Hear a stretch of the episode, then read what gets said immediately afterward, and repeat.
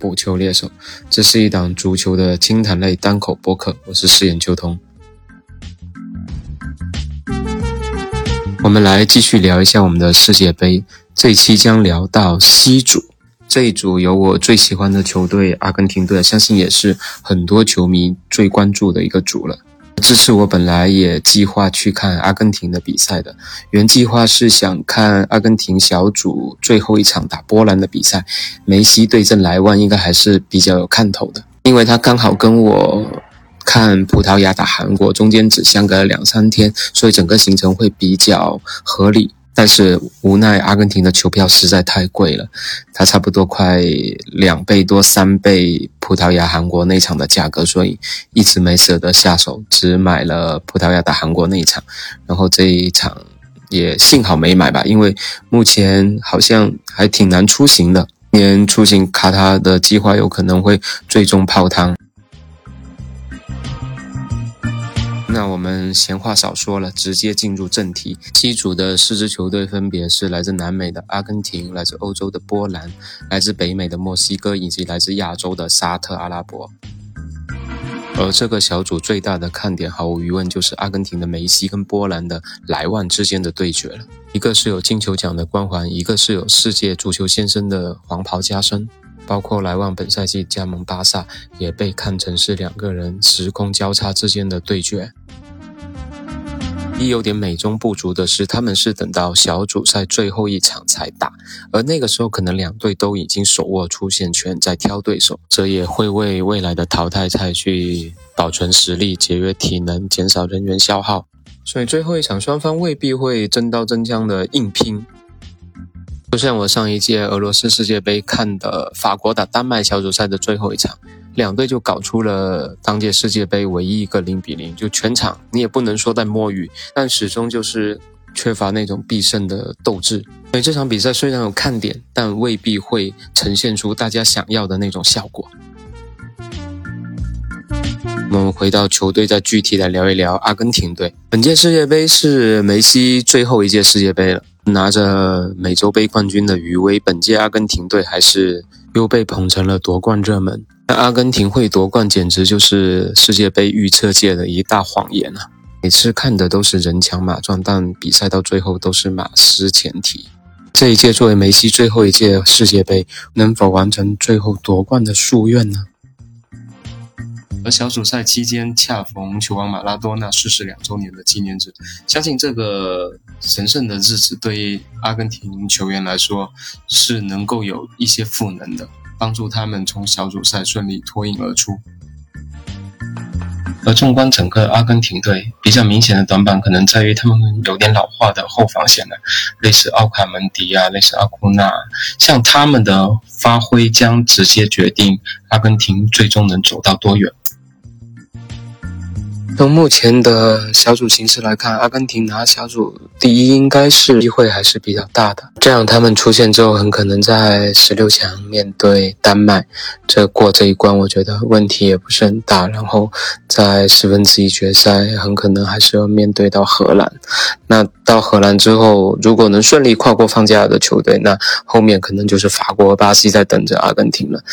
嗯，中间没有什么冷门情况发生的话，那本届的阿根廷感觉他们应该至少也能闯到半决赛了。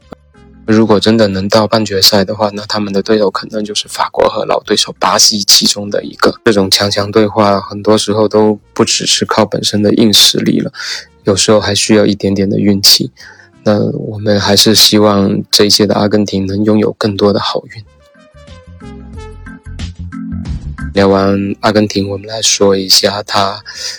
这一组比较主要的一个对手就是波兰嘛。我们刚也提到了梅西跟莱万多夫斯基的一个对抗是很有看点。那波兰实际上在近几年的世界杯征程都是小组赛就被淘汰，零二年、零六年跟一八年。而本届的世界杯欧洲区预选赛，他是获得了小组第二，然后通过附加赛获得了决赛圈的资格。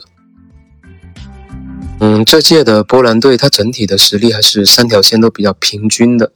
中场的核心泽林斯基跟前锋莱万多夫斯基这两个人的状态将决定这支球队最后能走多远。从小组对阵的情况来看，波兰首场比赛将对阵墨西哥，这场应该是抢小组第二的关键战啊！这场谁能抢到三分，基本上就能奠定出线的基础了。他的第二场打沙特阿拉伯，沙特阿拉伯以往在打这种欧洲强队，基本就是被虐菜的，所以整个小组赛的赛程对波兰还是相对比较有利的，因为他第一场打墨西哥，保持不败拿一分，然后打沙特。抢三分，四分在手。最后一场对阵可能已经六分在手的阿根廷，那双方有可能就又是一场协议球，然后携手出线。所以整体整个小组的分组对于波兰队的出现还是相对有利的。这一次波兰队应该好好的珍惜机会，因为很可能是他们自一九八六年参加世界杯以来第一次从小组赛脱颖而出晋级淘汰赛。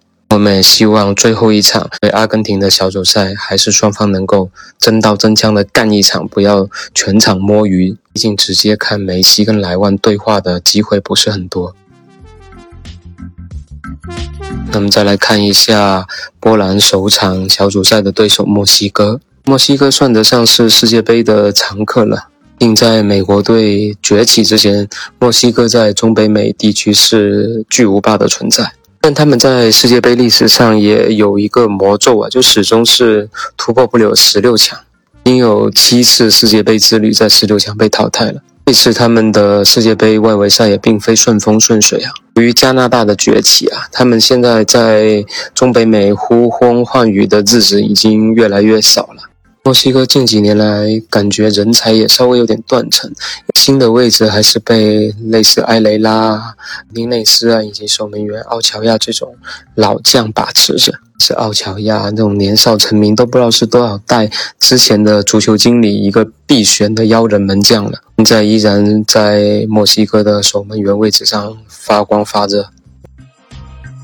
本届我其实不太看好墨西哥的，因为他无论对阵阿根廷或者波兰，在牌面上都是不占据优势的。哪怕是对阵小组最弱的沙特队，感觉也未必有必胜的把握。而这一届实际上沙特的防守还特别好啊，沙特人比较惧怕比较硬的这种欧式打法，但并不太出类似墨西哥这种技术型的风格。所以千万不要想着墨西哥打沙特就是十拿九稳。整体而言，墨西哥应该很难在本届实现突破。小组第三可能就是他们最理想的一个位置了。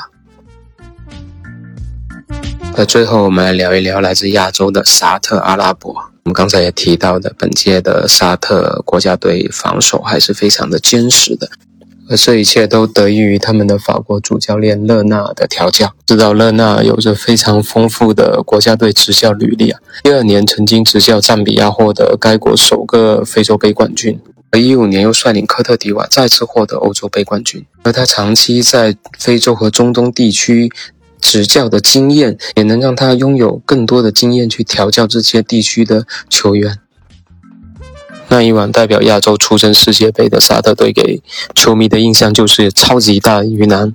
呃，大比分制造器，或零比八输给德国啊，零比四输给乌克兰啊，上一届是零比五输给俄罗斯啊。所以这一届当他面对阿根廷和波兰这两个小组对手时，相信有不少球迷都为他们捏一把汗。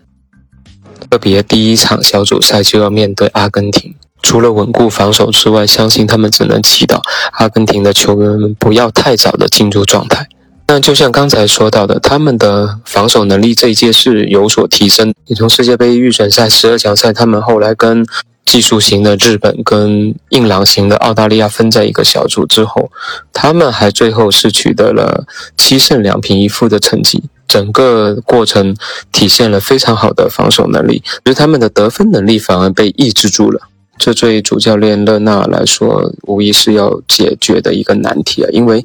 你防守再稳固，也经不起阿根廷跟波兰的狂轰滥炸。所以，首场比赛对阵阿根廷非常关键啊！为避免大比分的溃败，为沙特队后面的两场小组赛积累信心。